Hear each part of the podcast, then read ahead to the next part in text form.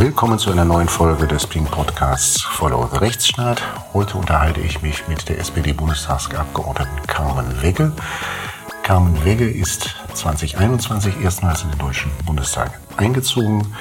Sie ist Volljuristin und war Direktkandidatin in dem schönen Bundestagswahlkreis Starnberg-Landsberg, äh, also im tiefsten Bayernland zu Hause und hat ein breites Themenspektrum vom Datenschutz über Themen wie Vorratsdatenspeicherung und Chatkontrolle, übers Waffenrecht bis hin zu Cannabis und das Vorhaben der Ampelkoalition, Cannabis zu legalisieren und der derzeitige Stand und das, was in, in kommenden Wochen und Monaten bei diesem Vorhaben zu erwarten ist, ist das Thema unseres heutigen Gesprächs.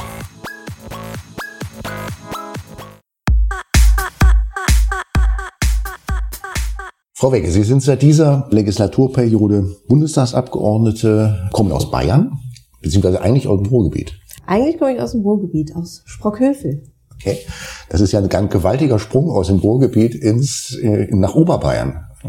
Ja, es war auch kein freiwilliger Sprung, kann ich sagen, weil das hatte mit der Arbeit meines Vaters zu tun und äh, mit 15 äh, bin ich dann umgezogen, was sehr schön war, weil ich dann elf äh, Wochen Sommerferien hatte. Genau. Mhm. Ähm, und ja, frisch gebacken noch, ein gutes Jahr ist jetzt vorbei. Was sind denn so die größten Überraschungen, die Sie hier erlebt haben als Bundestagsabgeordnete im Alltag? Im Alltag. Ich glaube, was sehr schön ist, dass wir jungen Abgeordneten weiter stabil weiße Sneaker tragen, weil ganz am Anfang wurde uns gesagt, oh, es gibt hier eine Kleiderordnung, aber vielleicht ist das auch der gängige Witz, den man mit Neuen so macht. Früher gab es die mal, jetzt Gott sei Dank nicht mehr.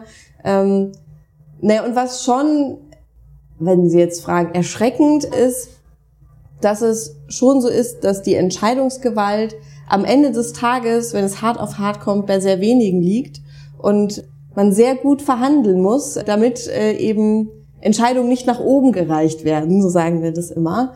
Und das stellt sich, glaube ich, der Bürger oder die Bürgerin doch ein bisschen anders vor, wie viel Macht ich jetzt habe als Bundestagsabgeordnete. Sie sind ja Mitglied sowohl im Rechtsausschuss als auch im Innenausschuss. Was sind denn so die Unterschiede zwischen den beiden Ausschüssen? Uh, da gibt's viele Ausschüsse. Man kann sagen, im Rechtsausschuss, da sind wir noch relativ zivilisiert. Äh, da wird in der Sache diskutiert, sehr respektvoll.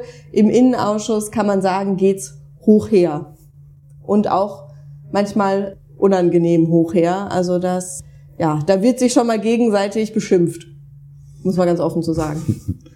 Liegt das daran, dass im Rechtsausschuss die Juristen unter sich sind?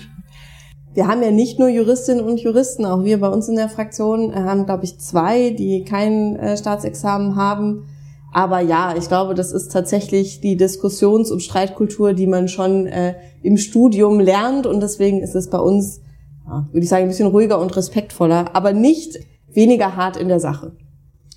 Zu den politischen Themen, für die Sie sich ja schon auch vor Ihrer Bundestagstätigkeit engagiert haben, gehört Cannabis. Sie setzen sich für Cannabisreform ein, eigentlich ein altes grünes Thema, seit einiger Zeit auch ein Thema der FDP. Seit wann ist das ein SPD-Thema eigentlich geworden? Also ich würde sagen, es ist schon immer ein Juso-Thema gewesen. Also wir haben schon jahrzehntelang die Beschlusslage, dass wir Cannabis gerne legalisieren wollen. Und ich habe mich letztens aufklären lassen von unserem Bundesdrogenbeauftragten, Burkhard Bienert, der sagte, na, wir haben eigentlich als SPD da auch schon mal einen Beschluss äh, herbeigeführt. Irgendwann in den 80er Jahren, den hat man dann wohl irgendwann wieder vergessen. Ähm, und ich würde sagen, die Cannabis-Legalisierung ist eigentlich ein Gerechtigkeitsthema und deswegen ist es immer schon ein natürliches Thema der SPD gewesen. Und wir nehmen uns dem jetzt an, so wie immer, wenn die SPD sagt, okay, darauf haben wir uns jetzt verständigt, dann fangen wir mal an mit dem Arbeiten. Es gibt bislang ein, ein Eckpunktepapier zu Cannabis. Ist das aus Ihrer Sicht so umfassend, dass da alles drin ist, was drin sein sollte? Das ist jetzt sehr freundlich gefragt. Also natürlich fehlen mir da Dinge oder gehen mir Dinge zu weit oder sind zu restriktiv. Also was aus der Sicht äh, der SPD auf jeden Fall fehlt, oder zumindest der zuständigen Berichterstatterinnen und Berichterstatter bei uns in der Fraktion, sind die Cannabis Social Clubs. Weil wir glauben halt gerade, dass es unter Armutsgesichtspunkten, aber auch unter gesellschaftlichen Gesichtspunkten ganz wichtig wäre, dass die Möglichkeit besteht, dass mehrere Menschen in einem Verein zusammen kontrolliert anbauen, weil sich eben nicht jeder leisten kann. Und jeder leisten kann, in einem Geschäft äh, 10 Euro das Gramm zu zahlen, äh, regelmäßig, wenn man Cannabis konsumieren will. Und nicht jeder und jeder hat auch einen Balkon oder irgendwie Räumlichkeiten, wo er oder sie Cannabis anbauen kann. Deswegen sind aus unserer Sicht Cannabis Social Clubs sehr wichtig. Da muss ich jetzt gestehen, dass ich gerade etwas dazulerne. Davon habe ich noch nicht gehört, von äh, Cannabis Social Clubs. Es ist vorgesehen in den Eckpunkten, dass man nur eine bestimmte Anzahl von Pflanzen besitzen oder also anbauen darf. Ist es das, woran das hakt mit den Social Clubs? Nee, also äh, klar, da steht jetzt bis zu drei Pflanzen. Ich glaube, man kann sich durchaus vorstellen, jetzt von unserer Seite im Parlament aus, dass das noch ein paar mehr Pflanzen werden. Cannabis Social Clubs gibt es tatsächlich in Malta, beziehungsweise gibt es dort die Möglichkeit, das zu machen. Das ist vielleicht einfach ein bisschen, natürlich, das ist so ein bisschen so ein Graubereich. Die Frage ist halt, wenn man sich in einer Vereinstruktur zusammentut, wie viele Pflanzen darf man dann als Verein anbauen? Das müsste man halt regeln, da müsste man sich positionieren. Und dass man sich halt gar nicht positioniert, ist vielleicht erstmal ein positives Zeichen in den Eckpunkten. Aber es wäre eben gut da gewesen, da Aussagen zu treffen. Ansonsten müssen wir das halt im parlamentarischen Verfahren rein verhandeln. Mhm. Ein Gesetzesentwurf gibt es bislang nicht. Da heißt es, man sei mit Brüssel im Gespräch. Sie haben sich da auch in Brüssel kundig gemacht, wie ich gesehen habe. Was haben Sie da aus Brüssel mitgenommen? Vielleicht vorweg, den Gesetzentwurf gibt es noch nicht, aber es wird jetzt dran gearbeitet. Also es wird nicht mehr auf Brüssel gewartet offiziell, sondern es wird jetzt geschrieben. Daran arbeiten acht Ministerien. Also es ist auch nicht so, das mag ich manchmal nicht in der öffentlichen Darstellung, dass es jetzt nur das Gesundheitsministerium und nur Karl Lauterbach ist, sondern es gibt da eine Koordinierungsgruppe und alle Ministerien müssen zuarbeiten. Ähm, deswegen finde ich das immer ganz spannend, wenn Grüne und FDP fordern, es müsste jetzt schneller gehen. Da sollten sie sich vielleicht mal an ihre eigenen Ministerien wenden. Aber klar, Brüssel spielt eine große Rolle bei der Cannabis-Legalisierung und äh, auch ich war dort und habe mich mit der zuständigen Referatsleiterin für Drogenpolitik äh, bei DG Home, das ist so das europäische Innenministerium, getroffen.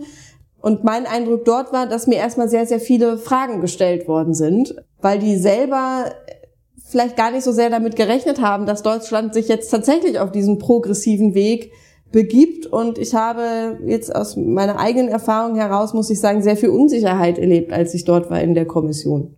Dazu passt vielleicht auch, dass sie sich nicht getraut haben, sich offiziell zu äußern zu den Eckpunkten. Es ist ja eigentlich der normale Weg, dass man ein Gesetzgebungsvorhaben notifiziert und nicht irgendwelche Eckpunkte. Ähm, ist das aus Ihrer Sicht überhaupt gewährleistet, dass das irgendwie eine, ein geordnetes Verfahren dort nimmt in Brüssel?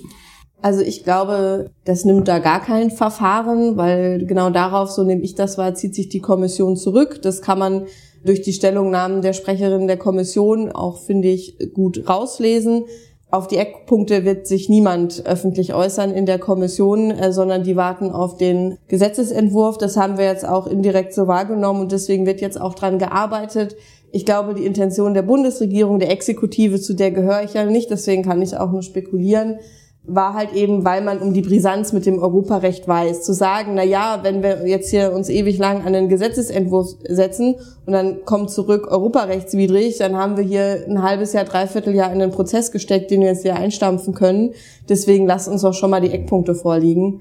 Genau. Aber keine Aussage ist auch eine Aussage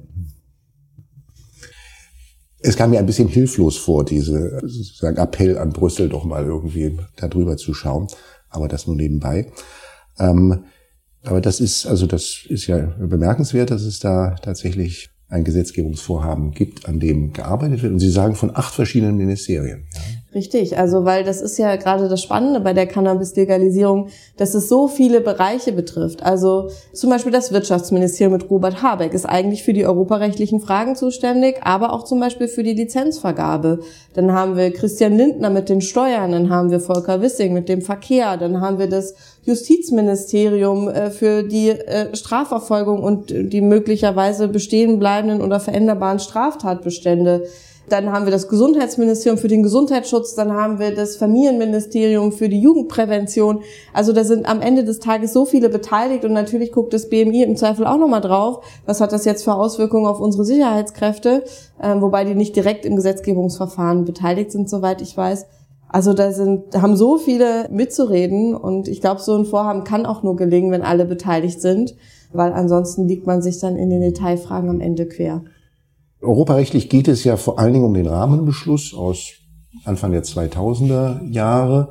Gibt es da eigentlich eine Position dazu? Also das ist das Zweite, was mir aufgefallen ist, dass ich bisher nicht so richtig gehört habe, dass es eine deutsche Position dazu gibt, wie das eigentlich sich mit dem Rahmenbeschluss verträgt. Also normal, das würde man ja normalerweise denken, dass man nach Brüssel geht, nicht einfach, also guckt doch mal da drüber, sondern dass man sagt, wir haben die und die Position, wir glauben, dass das aus den und den Gründen mit dem Rahmenbeschluss vereinbart ist und ähm, ähm, bitten um Stellungnahme, ob ihr das auch so seht. Gibt es, gibt es eine solche Position?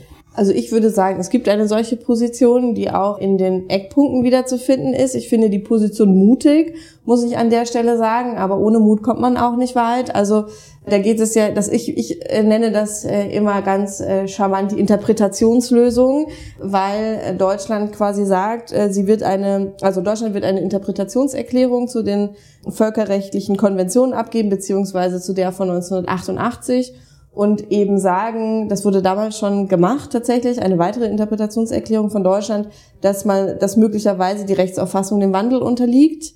Und Deutschland möchte eine Interpretationserklärung abgeben, in der dann halt eben steht, dass wir weiterhin die Ziele der Konvention verfolgen, aber glauben, dass die prohibitionistische Politik der letzten Jahrzehnte gescheitert ist und wir nun einen anderen Weg gehen, der mit den Zielen der äh, Konvention vereinbar ist.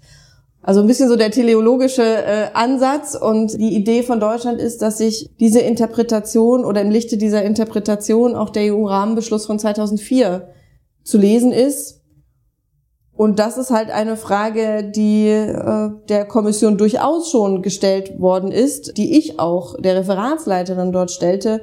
Und zumindest ich habe die Rückfrage bekommen, haben Sie denn Belege dafür, dass der Weg, den Sie jetzt einschlagen wollen, tatsächlich besser dazu führt, dass man diese Ziele erreichen kann. Übrigens auch einer der Gründe, denke ich persönlich, warum das Gesundheitsministerium jetzt sagt, wir machen jetzt noch mal eine Studiensammlung, weil es gibt ja schon Länder, die legalisiert haben, wo auch wissenschaftliche Studien äh, mit in der Begleitung war.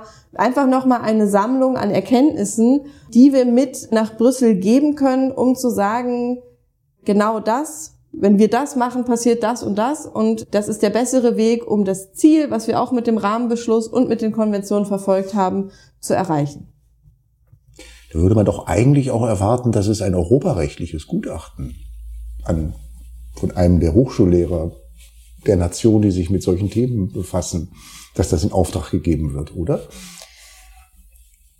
Ich glaube, ich verrate nicht zu viel, wenn ich sage, wir haben das angeregt. Ähm, ich meine, dafür bietet sich ja, also wenn man sich mal, ich glaube, das ist ja, wenn man sich fürs Thema interessiert, dann findet man relativ schnell jemanden, den man, glaube ich, gerne beauftragen würde dafür. Das ist der Professor Dr. Amboss, der sich da ja schon sehr häufig und umfassend zu geäußert hat. Aber ich glaube, wir wissen alle in der Rechtswelt, es gibt sehr viele Meinungen dazu und am Ende kann das nur ein Gericht entscheiden. Mhm. Deswegen weiß ich gar nicht, wie notwendig das ist. Ich weiß, der bayerische Gesundheitsminister hat jetzt ein solches Gutachten in Auftrag gegeben, aber am Ende des Tages wird es ein spannendes Gutachten sein, was man lesen kann, aber am Ende wird es ein mhm. Gericht entscheiden.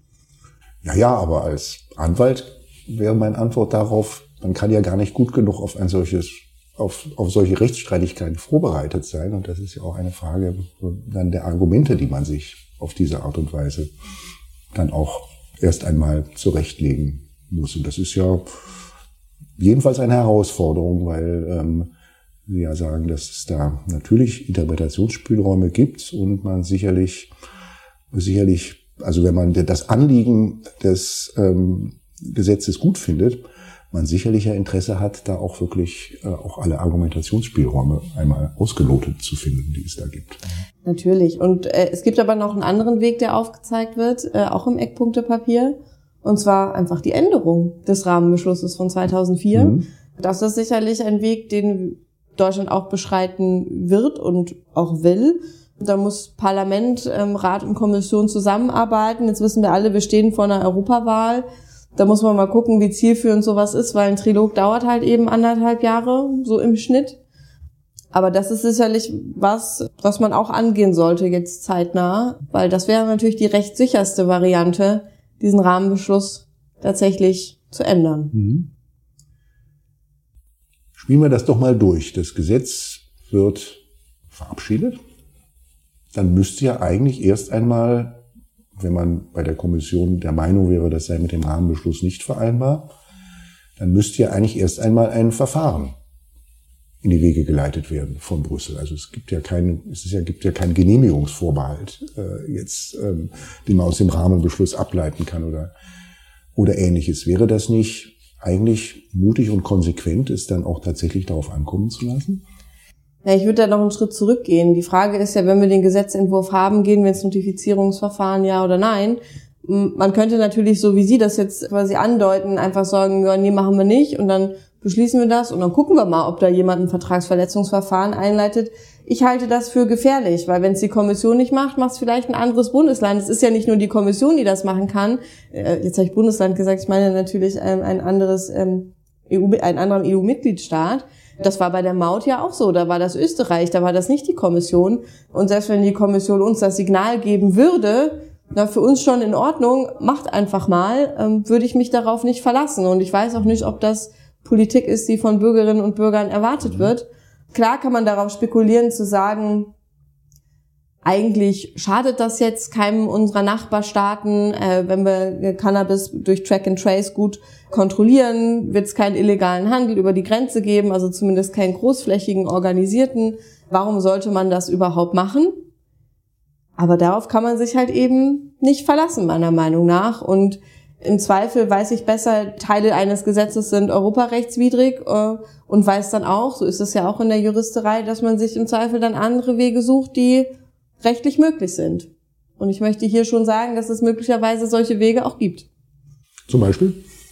Zum Beispiel, wenn man sich die völkerrechtlichen Verträge anschaut, gibt es verschiedene Gründe, aus denen man Cannabis freigeben kann. Das ist einmal ähm, Eigenkonsum, das ist Medizinal-Cannabis und es ist, ist zu wissenschaftlichen Zwecken. Und ähm, wenn man jetzt sagt, man braucht Zeit, äh, um zum Beispiel einen EU-Rahmenbeschluss zu ändern und die Europawahl einfach sehr blöde, ganz platt gesagt, äh, mhm. äh, gerade in unserem zeitlichen Plan liegt, wäre es aus meiner Sicht durchaus sinnvoll, dass man sagt, das, was europarechtlich möglicherweise schwierig ist, das heißt die Legalisierung der Produktionskette von Anbau bis zum Verkauf, in ein wissenschaftliches, deutschlandweites, flächendeckendes Modellprojekt zu legen, das äh, zeitlich begrenzt ist, aber über so einen Zeitraum, der auch unternehmerisch, sage ich jetzt einfach mal, trotzdem Anreize hat und sich dadurch Zeit zu verschaffen und rechtskon gleichzeitig rechtskonform zu handeln.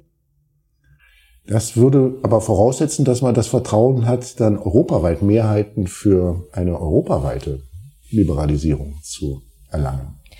Das stimmt und ich kann jetzt sagen, und es ist meiner Analyse nach auch einer der Gründe, warum die Kommission so zögerlich ist, dass nicht ganz klar sind, wie die Mehrheitsverhältnisse aktuell sind im Parlament, weil die Cannabis-Legalisierung ist nicht nur ein Thema progressiver Regierungen in Europa, sondern auch konservativer. Also zum Beispiel in den Niederlanden haben wir eine konservative Regierung mit einem großen Interesse daran, in Europa die Möglichkeit zu schaffen, zu legalisieren, weil gerade bei denen sieht man ja, dass wo es ja nur eine Entkriminalisierung gibt, dass die organisierte Kriminalität sehr groß geworden ist. Deswegen arbeiten die aktuell ja schon mit Modellprojekten, um da was entgegenzusetzen. Und deswegen, ähm, zumindest nach den Gesprächen, die ich jetzt auch in Brüssel mit anderen ParlamentarierInnen, auch aus anderen Ländern geführt habe, bin ich doch der Meinung, dass es zumindest mal für eine knappe Mehrheit reichen könnte im Europaparlament. Und das gilt dann im Zweifel auch für die Staaten. Da, da sind wir mal gespannt darauf, ob der Optimismus tatsächlich trägt. Das ist ja jedenfalls nicht übersichtlich, äh, wie Sie selber sagen, wie äh, die Mehrheitsverhältnisse sind. Da käme es ja dann auch auf die Regierungen an im Europäischen Rat. Nicht? Ähm, Wobei da muss man mhm. sagen, wer sich mit dem Europarecht ein bisschen auskennt, man braucht ja nicht immer Einstimmigkeit, sondern mhm. bei der Cannabis-Legalisierung bräuchte oder zur Änderung eines Rahmenbeschlusses oder des Rahmenbeschlusses bräuchte man nur eine qualifizierte Mehrheit. Das bedeutet, dass 65, ah, jetzt will ich die Zahlen nicht durcheinander, ich sage es so häufig, ähm, wir brauchen quasi 55 Prozent der Staaten, die zusammen 65, nee, 65 Prozent der Staaten, die zusammen 55 Prozent der Bevölkerung vereinen oder andersrum. Das kann ich Ihnen Eins auch nicht aus dem Kopf sagen. Das ärgert mich jetzt wirklich, weil ich sage das so häufig und ich habe da noch nie gestockt.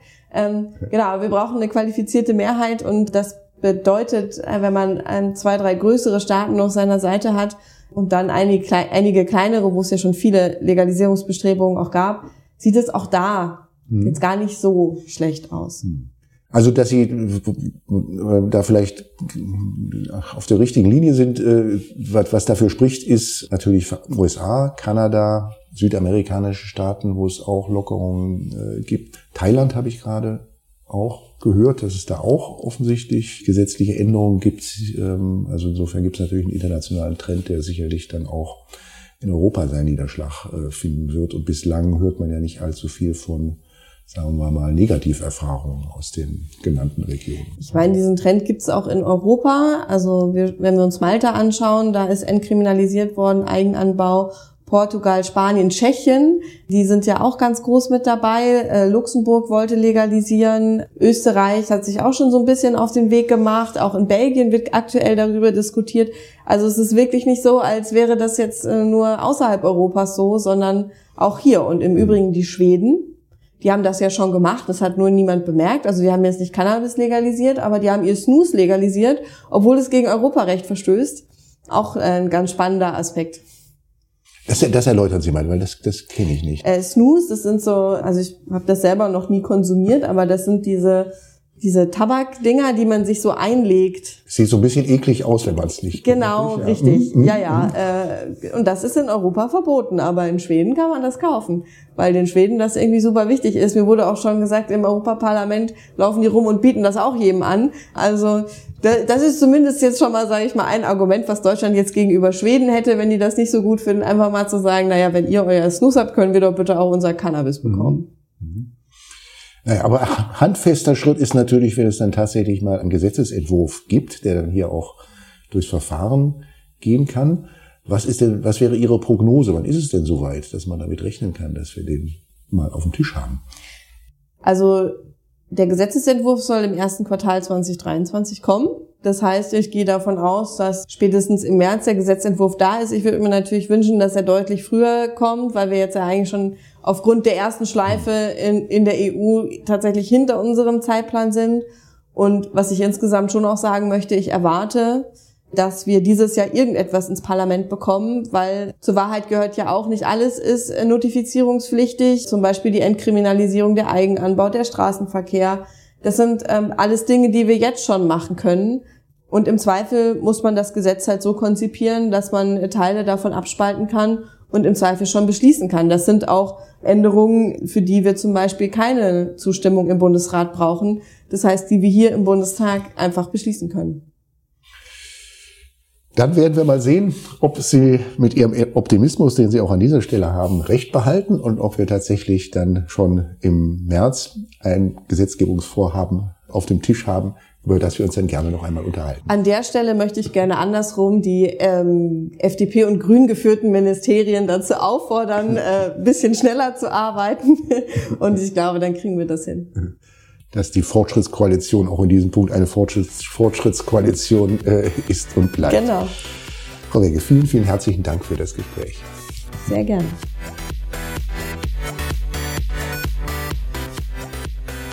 Das war Follow the Rechtsstaat. Schaltet auch ein bei der nächsten Folge und abonniert.